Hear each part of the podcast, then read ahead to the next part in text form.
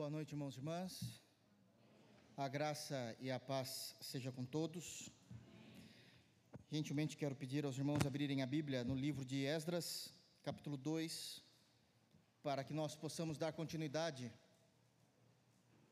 nesta série de mensagens, sermões expositivos que temos pregado nesse maravilhoso livro que o Senhor nos deixou de forma narrativa, histórica, a respeito do seu povo. Esdras capítulo 2, nós iremos ler do versículo de número 36 até o versículo de número 62. 36 a 62. Nós sabemos que é um texto de um censo, de uma listagem a respeito daqueles que voltaram do Império Medo-Persa, até então estavam presos na Babilônia, após os 70 anos do cativeiro. Já explicamos aqui que não foi de um dia para o outro, sabemos que levar, é, levou, levaram anos para que isso pudesse acontecer, e aqui está a listagem do povo que retornou, e dessa listagem há informações importantíssimas de como Deus agiu. E nós vamos, pela graça de Deus, saborear os quitutes da palavra de Deus, amém? Então, Esdras capítulo 2, 36, palavras de Esdras, inspiradas pelo Espírito Santo, para que anotasse, deixasse registrado a posteridade, a graça de Deus sobre o seu povo. Diz assim: Os sacerdotes, os filhos de Gedaías, da casa de Jesua, 973. Os filhos de Imer, 1052 os filhos de Pazur, 1247. Os filhos de Arim, 1017. Os levitas, os filhos de Jesuá e Cadmiel, dos filhos de Rodavias, 74. Os cantores, os filhos de Asaf, 128. Os filhos dos porteiros, os filhos de Salum, os filhos de Ater, os filhos de Talmon, os filhos de Acub, os filhos de Ratita, os filhos de Sobai, ao todo 139. Os servidores do templo, os filhos de Zia, os filhos de Razufa, os filhos de Tabaote, os filhos de Querós, os filhos de Sia, os filhos de Padom, os filhos de Lebana, os filhos de Hagabá, os filhos de Acub, os filhos de Hagabe, os filhos de Sanlai, os filhos de Haná, os filhos de Gidel, os filhos de Gaar, os filhos de Reaías, os filhos de Rezim, os filhos de Necoda, os filhos de Gazão, os filhos de Uzá, filhos de Passeia, os filhos de Bezai, os filhos de Asná, os filhos de Meunitas, os filhos de Nefuseus, os filhos de Baquebuque, os filhos de Racufá, os filhos de Harur, os filhos de Baslut, os filhos de Meida, os filhos de Harsa, os filhos de Barcos, os filhos de Cícera e filhos de Temá, os filhos de Nessias, os filhos de Ratifa, os filhos dos servos de Salomão, os filhos de Sotai, os filhos de Soferete, os filhos de Peruda, os filhos de Jaalá, os filhos de Darcom, os filhos de Gidel, os filhos de Cefatias, os filhos de Ratil, os filhos de Poquerete Rezabaim, os filhos de Ami, todos os servidores do templo e os filhos dos servos de Salomão, 392. Também estes subiram de Telmelá, Telrassá, Querube, Adã e Imer, porém não puderam provar que as suas famílias e a sua linhagem eram de Israel. Os filhos de Delaías, os filhos de Tobias, os filhos de Necoda, 652 também os filhos dos sacerdotes, os filhos de Rebaías, os filhos de Cós, os filhos de Barzilai, que se casara com uma das filhas de Barzilai, o Giledaíta, e que foi chamado do nome dele. Estes procuraram o seu registro nos livros genealógicos, porém o não acharam, pelo que foram tidos por imundo para o sacerdócio. Amém. Feche teus olhos, vamos orar. Te damos graças, Senhor, por meio de Jesus e a Ti nós oramos. E pedimos que o Senhor fale aos nossos corações, revela a Tua palavra a nós.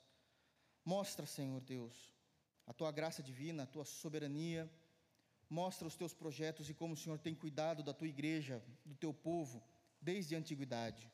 De como o Senhor se lembrou do Seu povo e com e qual as ordens que o Senhor deu ao seu povo, estabelecendo a tua igreja, o teu templo, o teu culto. E é aquilo que o Senhor espera de nós, para que possamos, Senhor Deus, conhecer mais de ti e servi-lo da forma como está descrito nas Escrituras. É assim que nós oramos, no santo nome de Jesus. Amém. De novo eu digo, irmãos, já desde a semana passada, que eu entendo, eu compreendo que esse tipo de texto não são os textos preferidos dos crentes em Jesus que nós lemos. Eu entendo também que são textos que, a priori, para irmãos mais simples na compreensão de textos bíblicos, também não consigam enxergar, não consigam ver de fato a importância que existe nessas narrativas, nessas listagens para o povo de Deus, principalmente da nova aliança. Como é que nós conseguimos tirar informações desses textos e principalmente aplicar as informações desses textos, uma vez que nós entendemos o que é que o Senhor está dizendo. Eu sei que existem irmãos que nos seus devocionais, com certeza, sempre irá pular essas listagens, dizendo: Poxa, eu até tentaria, Senhor, mas eu não tenho por onde começar. Mas nós estamos fazendo a exposição, nós temos compromisso com as Sagradas Escrituras, e Romanos, capítulo 15, diz o seguinte: uma informação importantíssima que tudo que foi escrito foi escrito para o nosso ensinamento, para a nossa compreensão de quem é Deus, para a nossa instrução de nossa fé. Então, por mais que é um tipo de texto, uma narrativa histórica, com certas dificuldades temporais, porque é necessário conhecer o período da época, as pessoas da época, o que estava ocorrendo, Deus fala aos nossos corações. Os irmãos que estiveram na semana passada, onde nós começamos a exposição do capítulo 2, creio que perceberam quantas informações nós tiramos dessa lista e de como é que Deus trabalhou com o seu povo, se lembrando do seu povo. Na semana passada, nós fizemos a leitura do versículo de número 1 até o versículo de número 35. E ali focamos e entendemos que Deus estava tratando especificamente com as famílias. Deus começou a reunir as famílias após o seu anúncio por meio de Ciro de que Deus estaria libertando o seu povo, que o seu povo estava livre para ir Sabemos que Deus já tinha estipulado aqueles que seriam os responsáveis para subirem de volta para Jerusalém. Aqui no livro de Esdras, quando começamos a ler o versículo, o capítulo de número 2, nós vamos ver que essa é uma listagem mais geral, não está falando somente do período de Esdras, visto que no versículo 2 está citando Zorobabel, está citando Neemias, que é o próximo livro do Antigo Testamento, aqui na, na ordem cronológica de como foram colocados à disposição dos livros sagrados do Antigo Testamento. Então já está compreendendo basicamente todo o retorno do povo de Deus, quantas pessoas retornaram, e Deus então ele conseguiu de uma forma sobrenatural unir essas famílias, ele manteve as famílias. Nós vimos filhos e pais trabalhando em prol de um mesmo objetivo. Nós conseguimos perceber que existia perigo, são mais de mil quilômetros, mil quilômetros de caminhada, não existia carro, não existia Uber, não existia ônibus, ou seja, transporte coletivo, eles iam, na grande maioria das vezes, a pé, possivelmente crianças no lombo de animais ou os idosos substituindo de acordo com a caminhada, mas os de meia idade, os adultos, os jovens, era caminhando, era andando. E existiam perigos nessas estradas, o perigo das bestas feras, dos animais selváticos, o perigo de animais menores, como as serpentes, as aranhas do deserto, que eram perigosas, e principalmente o perigo de salteadores, de ladrões, que eles tinham como prática não apenas o roubo, mas matavam para roubar. Eles não se preocupavam apenas em levar os bens daquelas pessoas que eram assaltadas, mas eles tinham como prática, de fato, matarem aquelas pessoas.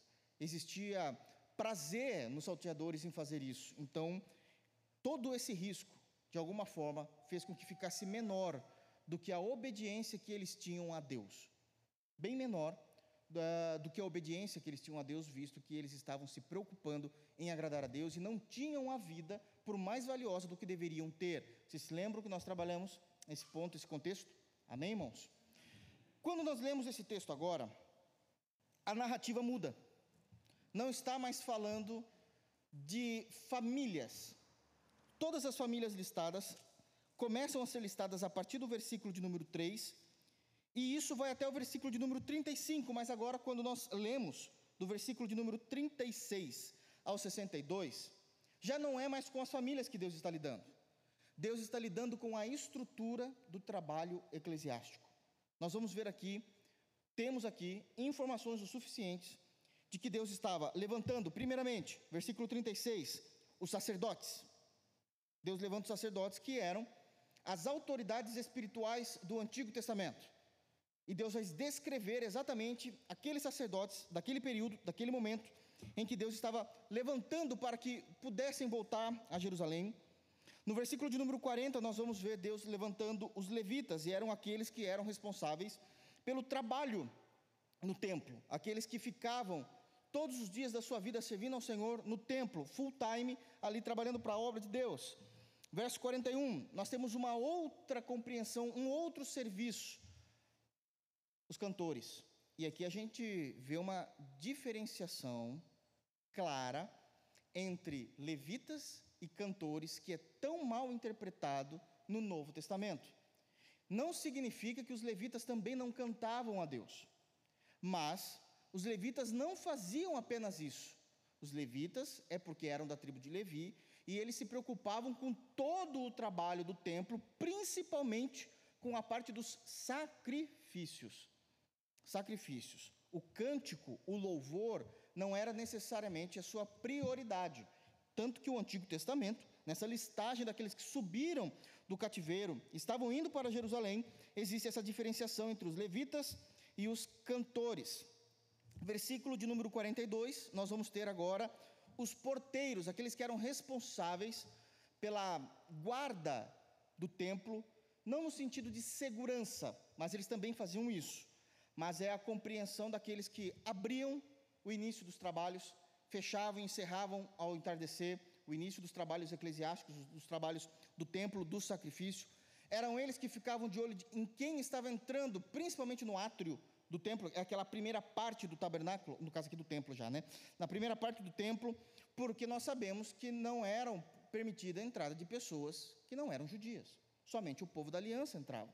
Então eles estavam o tempo todo observando Jerusalém. Era uma cidade que existiam pessoas caminhando por lá, e obviamente que não era qualquer um que podia entrar num lugar que era reconhecidamente pelo Antigo Testamento um lugar santo a Deus. Então existem os porteiros e Deus começa a estabelecer que isso já voltasse ao lugar.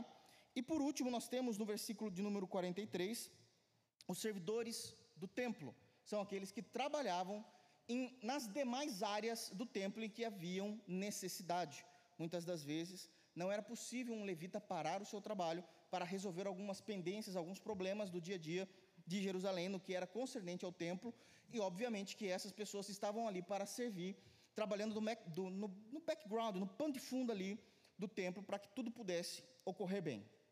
Então, Deus não está mais falando de famílias, acredito que os irmãos já perceberam aqui. O que Deus começa a tratar agora é com o bom funcionamento do seu culto o bom funcionamento da compreensão de servir a Deus, do culto a Deus, na perspectiva aqui do texto, do Antigo Testamento.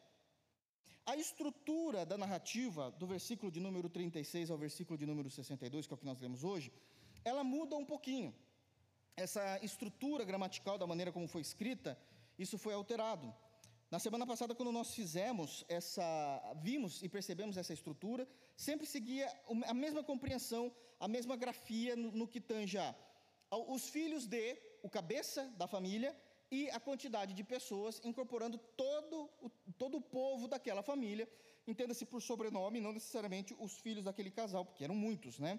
Tinham, por exemplo, no versículo 35, os filhos de Senaá, 3.630. Obviamente que não está falando dos filhos ali daquela casa, mas de toda aquela família que tinha aquele sobrenome. A partir do versículo de número 36, a estrutura muda. Em pontos específicos dessa listagem, é colocada a estrutura de qual serviço Deus está apontando às pessoas, ou seja, o trabalho, o ministério, qual era a tarefa dessas pessoas no reino de Deus, no culto a Deus, no funcionamento da casa de Deus. E a partir do momento em que ele dizia essas tarefas, era colocado os filhos de, e agora sim, os cabeças familiares e os seus filhos. Não significava necessariamente mais o sobrenome ocupando todas as pessoas. Os irmãos podem perceber que são bem menos pessoas, mas significava agora como o patriarca de uma família, de uma família, e o tempo todo, pelo menos na primeira parte do texto, quando vai se tratar dos sacerdotes, a gente está falando da tribo de Levi porque já existia uma regra mosaica dada por Deus no Sinai de que aqueles que serviriam diretamente no trabalho do templo eram de fato da tribo de Levi. Amém, irmãos? Então a estrutura geralmente é exatamente isso. Então ele vai falar de uma função, narra o cabeça da família e seus filhos. Ele muda de função, versículo 40, os levitas, narra o cabeça da família e seus filhos, e assim sucessivamente. Por isso nós iremos tirar lições importantes, não faz sentido nós fazermos exposição versículo por versículo, visto que a estrutura o tempo todo será a mesma. Então, aquilo que eu falar para um versículo segue-se em todos os versículos. Não temos informações o suficiente sobre cada uma dessas pessoas narradas. A maioria, 98% das pessoas que estão aqui nesse texto, são anônimas. Nós não temos informações literárias, bíblicas, históricas sobre elas o suficiente para que possamos realizar um sermão especificamente sobre determinada pessoa, são anônimas. Então, por isso, o que a gente consegue construir e expor a partir desse texto não é necessariamente especulando a estrutura do texto, porque a estrutura nós já acabamos de falar, ela é muito simples, é, é uma listagem, a ênfase sempre foi na listagem de fazer, desculpa, esse censo.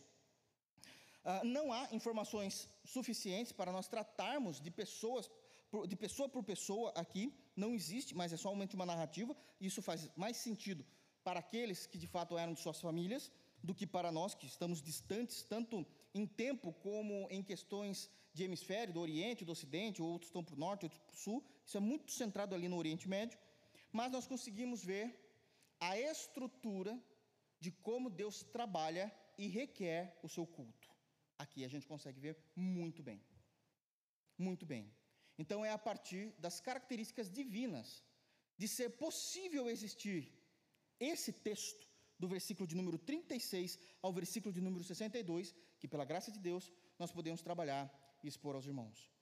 É só é possível, eu já estou falando isso aqui é muito importante, isso aqui é a base para a compreensão do sermão de hoje. Só é possível existir a narrativa do texto, do versículo 36 ao versículo 62, se nós compreendemos o culto a Deus. Se não for a compreensão do culto a Deus, nada disso daqui faria sentido, não seria nem sequer possível a narrativa. Não seria nem sequer possível escrever os versículos de número 36 aos, ao verso de número 62. Amém, irmãos? Eu quero então que os irmãos prestem bem atenção. Nós vamos tirar informações, lições importantes do texto e vamos tentar, à medida que tirarmos lições do texto, já fazer aplicação disso para o Novo Testamento, porque isso é o principal, porque senão vai ficar algo somente narrativo e não tem o porquê nós demorarmos em questões somente das estruturas, visto que eu já falei. Amém? Uma vez então que sabemos que Deus não está mais tratando com famílias, mas Deus começa a tratar com o serviço, com a obra, com o trabalho no seu reino. Eu quero então tirar aqui, como sempre eu faço, algumas lições importantíssimas para a nossa compreensão e para a nossa dedicação para com Deus. Primeira lição que eu quero tirar daquilo que nós lemos aqui. Primeira lição. Deus numera os seus líderes. Claramente está no texto isso aqui. Como é que Deus começa a trabalhar no seu reino, colocando homens falíveis, homens pecadores para trabalhar diante do seu povo e para trabalhar diante dele. Deus numerou os seus líderes. Deus numerou, aqui no caso, os seus sacerdotes. Logo no início, no versículo de número 36. O que eu quero dizer com isso? Para aqueles que prestaram atenção no texto, quando nós fizemos a leitura integral, do verso de 36 a 62, nós temos algumas percepções importantes. Deus está chamando sacerdote de sacerdote, levita de levita. Assim como Deus está chamando as outras pessoas por aquilo que ele levantou.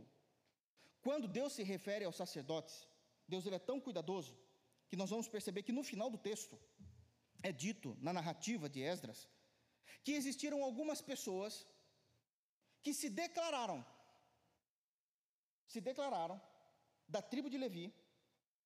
Isso não está tão claro no texto, mas é exatamente o que está acontecendo no final do, dos versos, quando a gente leu do verso 61 e 62. Também os filhos dos sacerdotes, os filhos de Ebaías, os filhos de Cós, os filhos de Barzilai, que se casaram com uma das filhas de Barzilai, tal, tal, tal, tal. Versículo 62. Eles procuraram os seus registros nos livros genealógicos, porém não acharam. O que, é que está dizendo aqui? Que Deus numera, de fato, aqueles que são os seus líderes. Aqui significa um ponto em que Deus está relembrando e, de alguma forma específica nesse período do texto, ele está ordenando homens competentes e que estavam dentro dos requisitos da lei do Antigo Testamento, era o caso aqui no ponto, que de fato seriam líderes espirituais sobre o seu povo. Trabalhar no reino de Jesus, trabalhar no reino de Deus, quer no Antigo, quer no Novo Testamento, todos precisam trabalhar mas é Deus quem levanta aqueles que Ele quer que esteja à frente. Sempre foi assim. Deus decidiu, num determinado momento da história, levantar Moisés. E quando o povo quis lutar contra Moisés, Deus matou aquelas pessoas. Isso não faz dos líderes pessoas especiais. Não fazem dos líderes pessoas preferidas da parte de Deus. Mas faz para Deus um povo organizado, e que está de fato debaixo do seu comando. Deixa eu falar uma coisa. Geralmente, quando nós apontamos, e eu começo por mim, geralmente, quando nós apontamos o defeito de algum líder, geralmente nós apontamos pela maneira como ele decidiu algum assunto, pela maneira como ele tratou algum assunto, pela forma como ele entende algum ponto teológico, que muitas vezes não é nem um ponto prioritário, de primazia, é um ponto secundário, Muitas vezes é um ponto terciário, que não faz muito sentido brigar por aquela informação. Sabe por que a gente faz isso? Porque nós o tempo todo estamos atrás de melhores métodos, compreensões acadêmicas. Deus está atrás de melhores homens. E eu não me refiro na qualidade de homens. Estou falando de homens que se entregam ao serviço. Acreditem, irmãos, grandes homens de Deus que foram líderes, tanto do Antigo, e grandes homens de Deus que foram líderes da igreja do Novo Testamento, quando estiverem diante de Deus, eles não precisarão apresentar o seu diploma de doutorado. Não é por isso que eles serão conhecidos.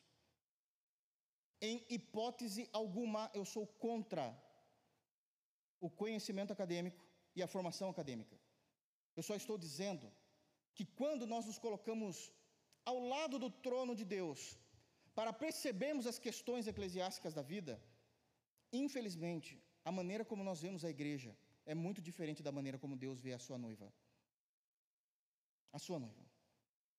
Deus estabeleceu homens dizendo: vocês serão sacerdotes. Alguns chegaram a dizer: nós também somos. E a negativa foi clara: vocês não são, não são achados. Acabou. Não houve mais discussão. Porque isso não depende de quem quer, é Deus que vocaciona. E nós precisamos entender aqui um ponto importante. A maneira em que esse texto está escrito, o momento em que esse texto está escrito, o Senhor não está dizendo, ou o texto não está afirmando que eles já estão em Jerusalém no trabalho. Eles ainda vão sair para caminhar, mil quilômetros antes de chegarem no templo. Deus sempre já antecipou quem ele vai chamar. Deus sempre já teve em mente quem são aqueles que ele vai levantar, cada um para o seu ofício. Não havendo ofício melhor ou pior. Não existe isso nas Escrituras. Eu sei que existem ofícios que exigem maior responsabilidade com a espiritualidade, a alma da igreja, a alma do povo de Deus, e outros ofícios que têm como responsabilidade o trabalho específico numa determinada obra e tarefa. Mas para Deus, não há ofício melhor ou pior. Porque não é o ofício que distingue a importância, é a quem trabalhamos.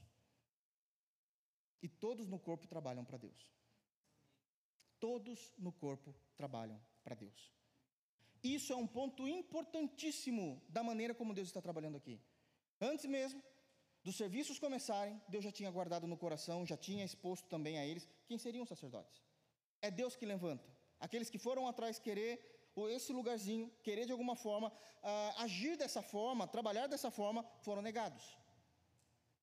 Porque Deus é soberano, é Deus que vocaciona, e é Deus que já tinha em mente o nome dessas pessoas.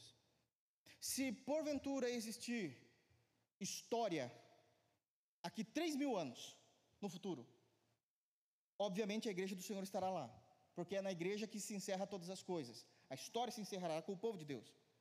Deus já sabe os pastores que ele vai levantar daqui três mil anos, porque Deus já elegeu isso. Deus já levantou isso. Deus ele não trabalha, eu gosto desse termo porque eu usava muito quando eu trabalhava em empresa. Deus não trabalha perigosamente, deixando para a última hora. Quando não tem mais o que fazer, agora a gente tem que fazer que nem louco. Não. Já está tudo programado, já está tudo decidido. Na, na, no termo teológico, já está tudo decretado por Deus.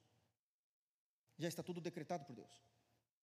Essa lista só é possível existir porque Deus já tinha decretado quem seriam os sacerdotes. Deus já tinha estipulado o nome dessas famílias. Deus já tinha levantado homens maduros para isso. No período exato em que Israel começa a retornar, os de Judá começam a retornar, andando seus mil quilômetros, todos os sacerdotes já estavam na idade exata para o sacerdócio. Nem a mais, nem a menos, Deus estava no controle da história o tempo todo. Isso é glorioso porque a gente consegue descansar em Deus com relação à sua igreja. Eu sei que existe uma preocupação bíblica, sincera no coração do crente, quando nós olhamos alguns deslizes seríssimos da igreja de Jesus e a gente começa a perguntar para onde está indo isso daqui. E isso nos apavora mesmo, porque nós não temos todo o conhecimento que Deus tem, nós não temos toda a força que Deus tem, nós não temos todo o poder que Deus tem. É por isso que nós nos asseguramos em Deus. Deus não perdeu o fio da história. Se alguma coisa está acontecendo com pessoas que estão dizendo serem de Jesus, mas está muito estranha a maneira como está acontecendo, diferente das sagradas escrituras, nós nos recorremos a Deus. Porque ele sabe e já decretou toda a história. Amém, irmãos? Segunda lição que nós conseguimos tirar quando nós olhamos para esse texto a nível de trabalho em Deus, trabalho do seu culto, a estrutura do seu culto. Segunda lição, prestem muita atenção nisso. Em toda a história, em todas as épocas, em todos os períodos, Deus sempre vocacionou o seu povo ao trabalho. Em todo período, em todas as eras, quer na antiga, quer na nova aliança, Deus sempre vocacionou o seu povo para o trabalho.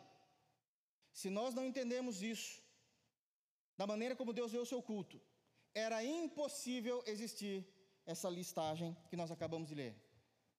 Era impossível. Percebam, irmãos, que o texto não está se referindo somente à liderança espiritual, aos sacerdotes. Aliás, muito pouco se fala dos sacerdotes. Verso 36 a 39. No versículo de número 40, já mudou para um outro ofício, os levitas. No versículo seguinte, 41, já mudou para os cantores. No versículo 42, seguinte, já mudou o ofício também. Nem todos esses ofícios que estão nesse texto estão se referindo à liderança espiritual, mas ao trabalho do reino. Mas ao trabalho do reino. Ou seja, Deus não apenas vocaciona pessoas para a liderança da sua igreja espiritual, trazendo isso agora para o Novo Testamento. Deus não apenas vocaciona homens ao pastorado, Deus vocaciona irmãos e irmãs em determinadas áreas, e essas áreas são muitas, para o serviço do seu reino. Nós estamos aqui, irmãos, isso não é afetar ninguém, mas nós estamos tratando no versículo 36 maior, da maior liderança espiritual que o povo poderia ter. Evidentemente que aqui ainda teria que entrar em subterfúgios do versículo 36 para se chegar ainda numa liderança maior, que é o sumo sacerdote. Mas nós temos os sacerdotes, que aqui já está simbolizando também, incluindo o sumo sacerdote, que era um único apenas de todo o povo. Mas também a gente tem os porteiros, que são aquelas pessoas que não aparecem diariamente o seu trabalho, mas que a gente vai sentir uma grande falta se ele não trabalhar. Alguns irmãos já aconteceram isso, de chegar aqui na igreja, a igreja está fechada, você já fica desesperado. A gente nunca lembra de quem abre a igreja, a gente vai lembrar de quando a igreja não está aberta. Mas a gente sempre vai lembrar do pastor, é natural, porque ele sempre está em iminência, é aquele que está falando diante do povo. Mas Deus está tratando tanto do sacerdote, como Deus está tratando do porteiro, e no versículo de número 43, aos servidores, e aqueles que faziam a parte do serviço geral, como seria conhecido hoje, aos servidores do templo. Deixa esse pessoal parar de trabalhar e a gente vai sentir muita falta deles. São pessoas que o tempo todo estão trabalhando nas ocultas, não estão debaixo da luz da ribalta, mas é eles que fazem acontecer muitas coisas para que a igreja possa funcionar. Deus está tratando desde o sacerdote, como dos servidores do templo, Deus está nomeando eles. É citado o nome deles. A ordenação que nós temos aqui é verdade, a ordenação é sacerdotal. Mas a convocação ao trabalho é todas as demais funções, desde aquela com maior iminência, como aquela que a gente só vai perceber se ele não trabalhar. Deus citou nomes, Deus chama pessoas. Da mesma forma como Deus citou nomes no sacerdócio, Deus citou nomes aos filhos dos porteiros, Deus citou nomes àqueles servidores do templo. O que isso significa? Que o chamado de Deus só muda em questões de ministério, mas não na maneira como Deus faz. Ele nos levantou para trabalhar para Ele. Se nós não entendermos isso no culto a Deus, de como funciona todo o pano de fundo para existir o culto a Deus, nós não conseguimos entender essa lista, nós não conseguimos imaginar como essa lista foi possível de ser descrita. E aqui eu quero trabalhar aqui alguns pontos com os irmãos. Deus nos vocaciona desde aquele que tem maior iminência àquele que nós não percebemos. Deus nos vocaciona. Isso continua da mesma forma. O que muda é a administração de como Deus oficializa isso diante do povo. Existia um ritual específico para que os sacerdotes pudessem trabalhar quando chegassem na, na sua idade para o trabalho sacerdotal Existia um grande ritual, aliás, é um ritual enorme de como, de alguma forma, abençoar aquela, aquele aquele jovem agora, a trabalhar no sacerdócio.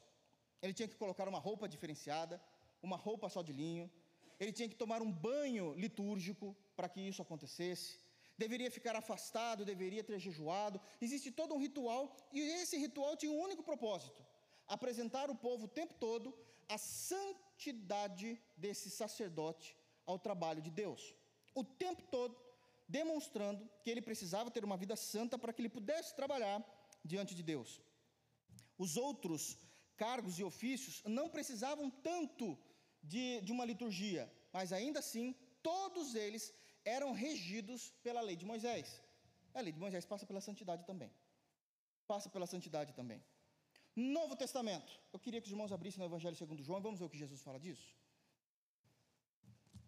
Evangelho de João, capítulo 15. Deus vocaciona pessoas. E agora, a maneira como Jesus trata desse assunto é algo extremamente sério. Porque vai falar de um relacionamento direto com Ele. Vai falar de um relacionamento direto. Evangelho de João, capítulo 15, um texto conhecidíssimo.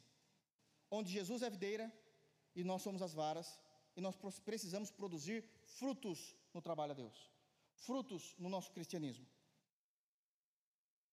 E aqui existem informações seríssimas. Podemos ler? Estamos trazendo a aplicação disso para o Novo Testamento. Palavras de Jesus, o Deus que veio à terra.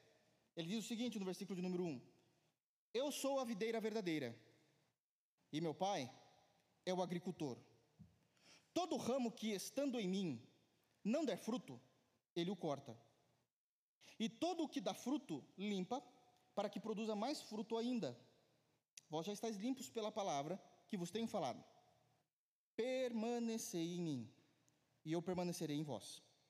Como não pode o ramo produzir fruto de si mesmo, se não permanecer na videira, assim nem vós o podeis dar, se não permaneceres em mim. Eu sou a videira, vós os ramos. Quem permanece em mim e eu nele, esse dá muito fruto, porque sem mim nada podeis fazer. Se alguém não permanecer em mim, será lançado fora, à semelhança do ramo, e secará. E o apanham, lançam no fogo e o queimam. Se permanecerdes em mim e as minhas palavras permanecerem em vós, pedireis o que quiseres e vos será feito. Nisto é glorificado meu Pai, em que deis muito fruto, e assim vós tornareis meus discípulos. Amém. O texto aqui é extremamente contundente porque Jesus está usando uma linguagem agropecuária, está trabalhando com aquilo que era muito conhecido diante do povo judeu, está falando da videira, da onde vinha o fruto, a uva, e dali é onde eles produziam o vinho. E isso então aqui conseguia alcançar o coração desde aquelas pessoas mais simples ao coração das pessoas mais sábias, porque o que Jesus está trabalhando aqui é o conceito de como é que nós devemos viver e trabalhar para Ele também.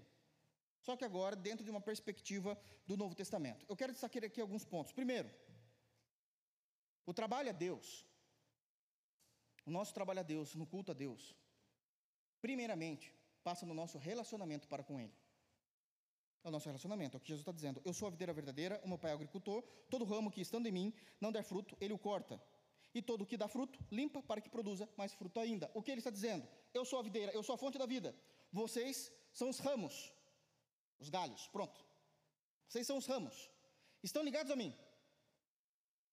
Vocês se relacionam comigo, vocês se alimentam de mim. À medida em que vocês se relacionam comigo, Deus Pai está observando. É o que ele está dizendo. Porque o pai é o agricultor, o filho é a videira. Então, à medida que nós, os ramos, estamos inseridos no filho e estamos nos relacionando com o filho, o pai está observando esse relacionamento.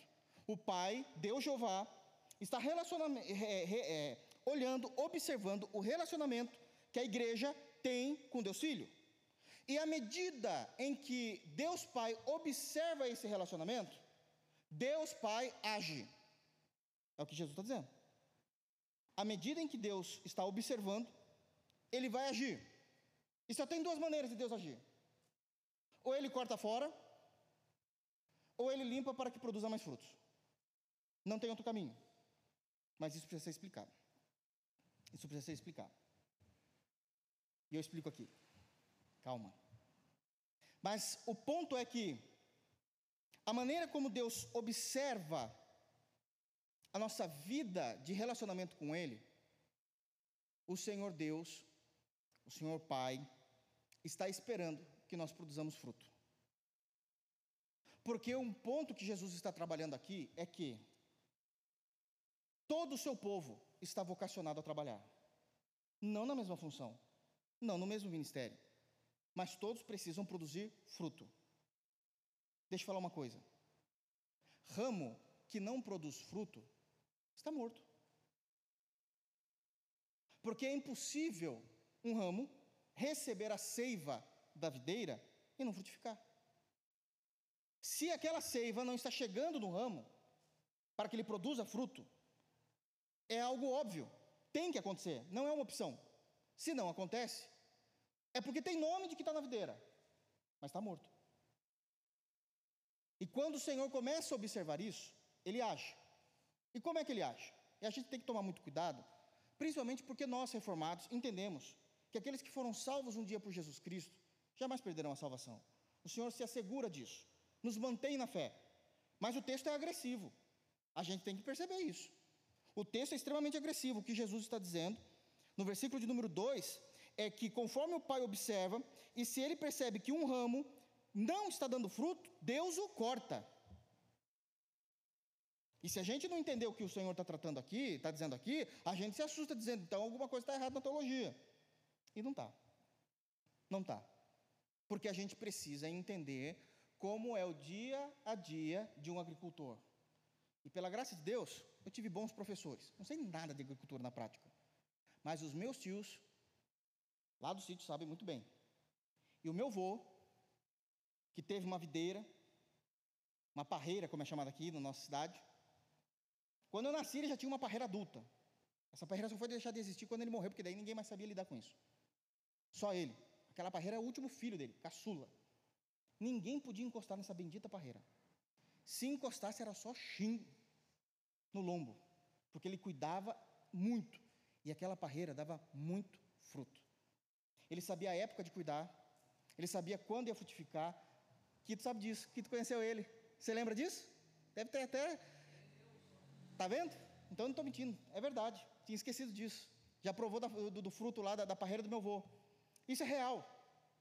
E era o seguinte: sabe quando ele começava a mexer? Eu ficava perguntando, pra, pelo menos para tentar entender, porque ele tinha um olho muito clínico nesse sentido e eu não conhecia absolutamente nada. E ele falava o seguinte: ele observava no determinado mês que ele precisava cuidar daquela parreira e dizia: Esse ramo aqui não vai dar uva, não vai dar fruto. Como é que você sabe? Não vai porque ele já era para estar demonstrando, estar maior nesse período da, do ano, era como ele via isso, e já era para começar, estar tá começando a salientar as bolinhas bem pequenininhas de uva, os gominhos de uva. E sabe o que ele fazia? Tirava uma biga de uma tesoura do bolso de trás da calça, ele estava em cima de uma escada, 90 anos, em cima de uma escada, não adiantava brigar com ele. E ele cortava aquilo. Mas ele não cortava por inteiro. Porque o agricultor sabe que ramo é dinheiro. Se cortar o ramo, não tem fruto, não tem dinheiro. Ele corta a parte que não frutifica. É isso que Jesus está dizendo. Existe ramo morto? Tem. Não está frutificando. O corte é a disciplina de Deus. Não é o juízo para o inferno. Porque aquele ramo vai ser restaurado pela própria natureza, no caso da parreira, e vai ser restaurado por Deus, espiritualmente, na frieza espiritual. Só que uma coisa a gente tem que deixar bem claro: o corte de Deus dói. O tratar de Deus dói. É dolorido. É cortado. Todas as nossas partes, as nossas crenças, as nossas certezas, as nossas seguranças do porquê nós não queremos frutificar e queremos viver de uma forma infrutífera diante de Deus, Deus vai arrancar. Sem anestesia. Porque Ele está falando de cortar. Não está falando de fazer uma cirurgia. E isso dói. E o Senhor faz isso com o intuito de que aquele ramo possa ser despertado pelo Espírito Santo e possa produzir mais fruto. Então, esse é o primeiro ponto do que Jesus está tratando aqui. Todo ramo que estando em mim não der fruto, ele o corta. A ideia não é arrancar para matar. Já está ligado na videira. Já faz parte da videira. Mas tem aqueles que são um pouquinho de cabeça dura. Então o Senhor vai cortar para que aquela parte se seque, morra, saia por completo da videira e aquele ramo possa ser despertado pelo Espírito Santo e produzir fruto. Mas também existe outra parte. O que Jesus está dizendo é que o Pai está observando e vai existir ramos que estão dando fruto. Agora perceba a crescente que Jesus vai apresentar aqui. Ele vai dizer no versículo 2 que existe vara que produz fruto. Versículo de número 2, leiam lá, por favor. E todo aquele que dá fruto. Esse daqui é aquele que entendeu tem trabalhado. Para por aí? Não para também. Aí diz que o Senhor vai trabalhar, ele está observando o relacionamento, é um relacionamento saudável com o filho. Pai, o pai virá para trabalhar naquele crente, para que ele produza mais fruto ainda. É uma crescente no reino. A gente não para de produzir. Não existe um momento que a gente diz: Senhor, o que eu tinha que fazer, já fiz, estou encerrando as minhas atividades profissionais em servir o reino. Não, não existe isso. A não ser que, que sejam casos de força maior, que nos impeçam, mas não é pela nossa vontade. A nossa vontade era continuar, porque o reino de Deus é glorioso. Eu amo servir ao Senhor. Isso me alegra. Isso me alegra. Então ele vai trabalhar para que a gente dê mais fruto. Para que ele nos dê, para que nós possamos dar mais fruto ainda. Mais fruto ainda. Aí Jesus continua numa crescente. E aí ele vai dizer no versículo de número 8: Nisto é glorificado meu Pai, que deis muito fruto. Muito fruto. Eu dou fruto. Senhor trabalha em nós para que eu possa dar mais fruto. E agora eu cresço o suficiente para dar muito fruto. É uma crescente. No versículo de número 5, inclusive, olha como é dito: Eu sou a videira, vós os ramos. Quem permanece em mim e eu nele, esse dá muito fruto. Permanece. Não é dizer um dia, Senhor, eu quero, eis-me aqui. E na semana que vem dizer, não estou mais aqui não. Eis-me aqui hoje, eis-me aqui amanhã, eis-me aqui daqui um ano, eis-me aqui daqui dez anos, eis-me aqui até que os meus olhos se fechem nessa terra e abram no céu. E existe uma crescente. Eu dou fruto, o Pai limpa para que eu dê mais fruto, e no versículo 5, eu permaneci em Jesus para que eu dê muito fruto. Como é que Deus é glorificado? No fruto? Não. No mais fruto ainda? Não.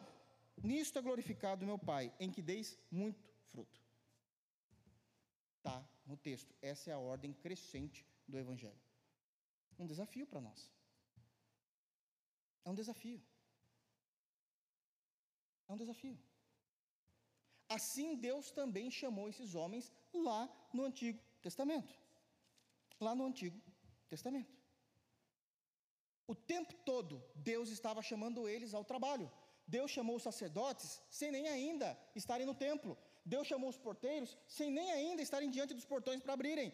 Deus chamou aqueles que trabalhariam no serviço geral do templo sem eles sequer ter andado pelo templo para perceber qual era necessário, o tamanho da equipe. Deus já chamou. Trabalhem, trabalhem, trabalhem. Deus vocaciona pessoas na história o tempo todo. E no Novo Testamento, nós estamos ligados a Jesus. Se nós não dermos fruto, será dolorido para nós. Mas se dermos fruto, o Pai também virá, trabalhará em nós para darmos mais fruto ainda. E se nós permanecermos em Cristo para dar muito fruto, e Deus será glorificado quando nós dermos muito fruto. É disso que Deus está trabalhando aqui, em Esdras, capítulo 2. A diferença é que a gente está lendo isso no Novo Testamento. A diferença é que nós estamos lendo isso no Novo Testamento. Isso é importantíssimo. Terceira lição, voltando lá para Esdras 2. Primeiro, Deus numerou os líderes espirituais. Segundo, Deus vocaciona o seu povo na história. Não está só se falando de ordenação pastoral ou da ordenação dos sacerdotes, mas está falando de todas as áreas, como nós podemos ler nesse texto. Terceira lição. Não importa, de acordo com o que, a gente lê no texto, do versículo 36 ao versículo 62, isso é maravilhoso. Não importa se nós somos, nos tornamos, de alguma forma, alguém conhecido, ou se nós somos anônimos. Deus nos usará da mesma forma e no mesmo poder. Não importa se nós somos Zorobabel, Neemias ou Esdras, que quando a gente bate o olho nesse texto fala, oh, conhece, conhece esse pessoal aqui. Claro que eu conheço. Não importa se nós somos, como o capítulo 5, se a gente olhar rapidamente lá no capítulo 5 de Esdras, no versículo de número 1, a gente começa a ler e, e já bate o olho dizendo no versículo de número 1, ora, os profetas Ageu e Zacarias, filho de. Opa, conheço. São extremamente importantes. Sei falar sobre Ageu, sei falar sobre Zacarias. Mas também não importa se a gente é, voltando para o texto base que nós lemos, leia aí, versículo 50. Os filhos de Asná. Quem é os filhos de Asná. A gente não sabe nem quem é o Asná. Quanto mais os filhos. E eu amo isso em Deus. Porque Deus não trabalha só com aqueles que estão nos holofotes. A igreja de Jesus não chegou até aqui por causa daqueles que estão nos holofotes. A igreja chegou até aqui por homens piedosos que deram a sua vida ao reino de Deus. Ao reino de Deus.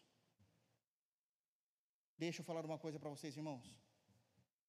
Talvez do século XIX, tá bom, metade do século XVIII para frente, até século XXI, seja mais fácil nós reconhecermos os grandes homens de Deus que a história teve, por causa da escrita, da literatura, e agora por causa da internet, por causa dos meios digitais que nós temos a nosso favor.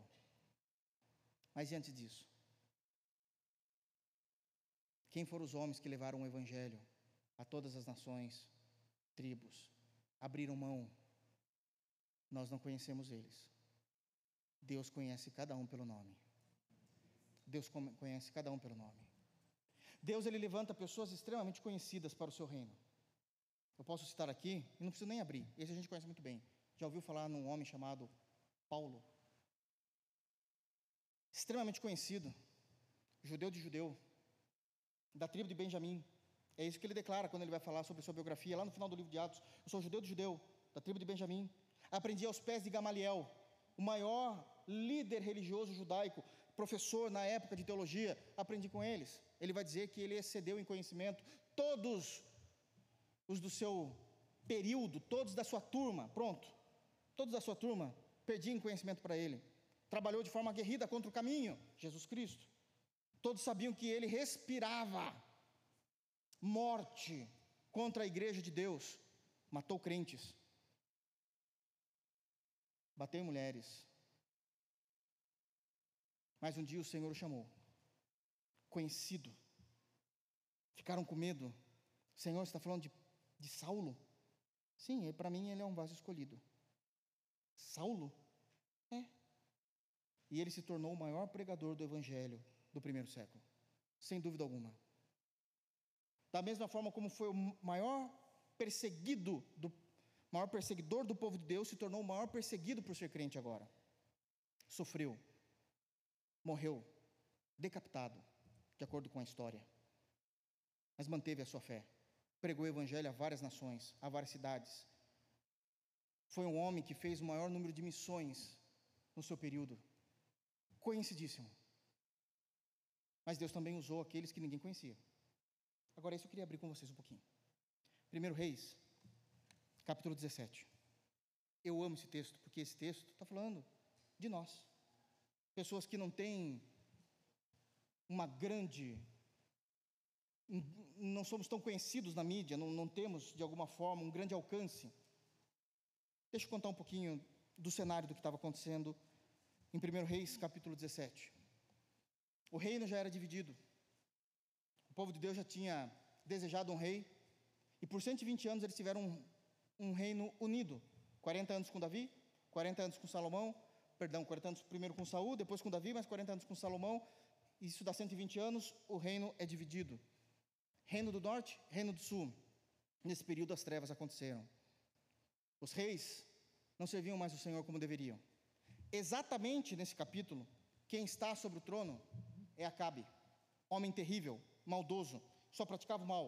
Sua mulher era o próprio diabo em pessoa, Jezabel, que trouxe, de alguma forma, toda idolatria sobre o povo de Israel, tudo aquilo que não prestava, todo tipo de imundície sobre o povo de Israel. Israel estava em trevas, um desparato espiritual, numa frieza espiritual. Aí vem a narrativa de Reis, lá do capítulo 1 até o versículo 16, e dizendo quanto Israel estava perdido nas trevas. Começa o capítulo 17. Do nada surge isso. Então Elias, o tesbita. Só isso. Deixa eu falar uma coisa. Quando a Bíblia diz o tesbita, não está falando do sobrenome nem da família de Elias. Tesbita é Tibé, ou Tisbé. É uma cidade que você não vai encontrar nem no mapa. Está dizendo que é um homem que não vem de uma classe social grande, não é um aristocrata, não vem da classe de sacerdotes importantes de Israel, não tem uma família reconhecida. Me permitam falar no popular para que vocês entendam. Quando diz Elias, o tesbita, era mais ou menos isso aqui: Elias, o João, ninguém. Deus não levantou políticos, Deus não levantou visões políticas para consertar o seu povo, Deus não levantou nem denominação. Deus, Deus levantou um homem desconhecido, desprovido de fama. A sua família não era conhecida, não existia nada que chamasse atenção em Elias, e ele era um tesbita, dos moradores de Gileade. Deus levantou um homem. Deus levantou Paulo, extremamente conhecido, temido. Deus levantou Elias, extremamente anônimo, assim como está constando no livro de Esdras. Nós temos Zorobabel, nós temos Neemias, nós temos Esdras, mas nós temos também os filhos, me permitam aqui com todo cuidado e carinho, de João Ninguém.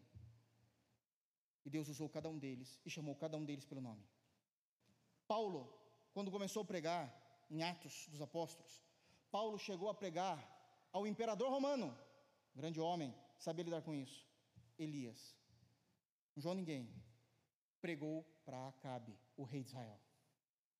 O conhecido e o desconhecido conseguiram pregar para pessoas que possivelmente você e eu nunca vamos conseguir pregar na altura de sua hierarquia, a não ser que Deus queira.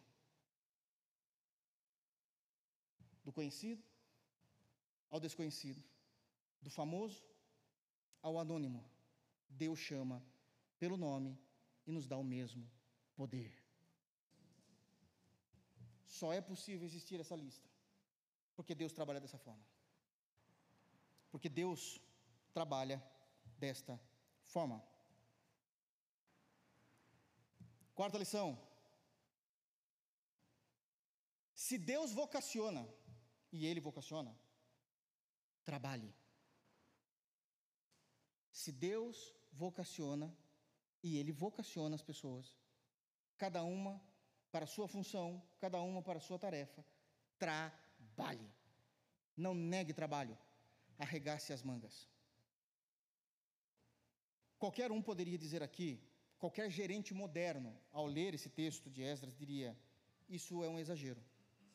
Para que tanta pessoa assim para um lugar que ainda eles nem chegaram, pela falta de fé e pela lógica o tempo todo, não sabe se vão chegar, são mil quilômetros andando. E o que é que todo mundo aqui vai fazer? Porque a gente acha que não tem espaço para todo mundo. Deus está dizendo: tem muita coisa para fazer, eu já chamei vocês antes da fundação do mundo. Trabalhem. Não olhem a partir da perspectiva humana. Quero citar isso agora trazendo para uma aplicação. Abram, por favor, em 1 de Timóteo. Esse é um texto que eu nunca preguei. É uma carta pastoral. Então, nós já sabemos pelo nome da carta que o Senhor está tratando com Timóteo aqui através da vida de Paulo e no caso de Timóteo, está levantando ele para o ministério pastoral, e Paulo está ensinando Timóteo a ser pastor. Mas Paulo vai trazer informações importantíssimas para Timóteo, e a gente pode tirar lições de como é que Deus espera que nós venhamos nos comportar diante do trabalho ao reino, independente se é o trabalho pastoral ou não, todos têm a mesma métrica moral e de santidade. É dito por Paulo capítulo 4, a partir do versículo de número 11.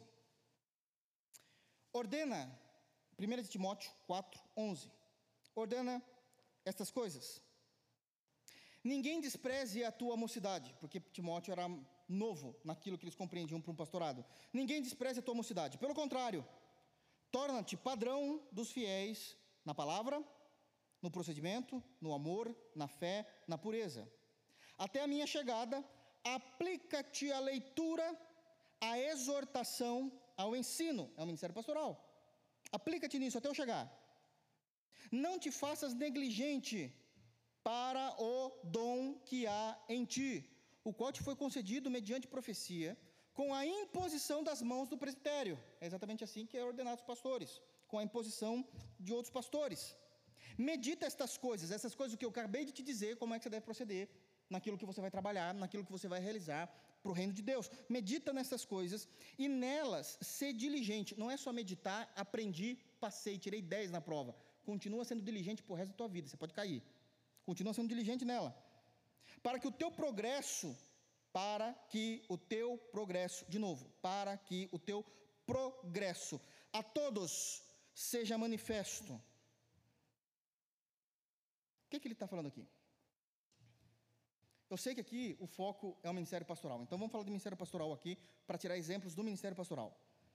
O que ele está dizendo é: se você vai ser pastor, e você vai ser porque isso já foi proclamado, e o ministério, o presbitério, o pastorado já colocou a mão sobre você, primeira coisa, você precisa se impor naquilo em que você foi chamado. Não estamos falando de arrogância, não estamos falando de soberba, só estamos sendo sinceros. E a gente tem um grande problema com esse tipo de sinceridade no século 21. Alguém pode dizer: Olha, Deus me chamou ao pastorado. E o mais triste é ver a igreja olhando assim: nossa, que soberbo. Meu Deus, ele tem essa convicção. O Senhor chamou. Não esconda esse ministério. Só que esse ministério não é só para se achar bonito. Agora vem todas as responsabilidades.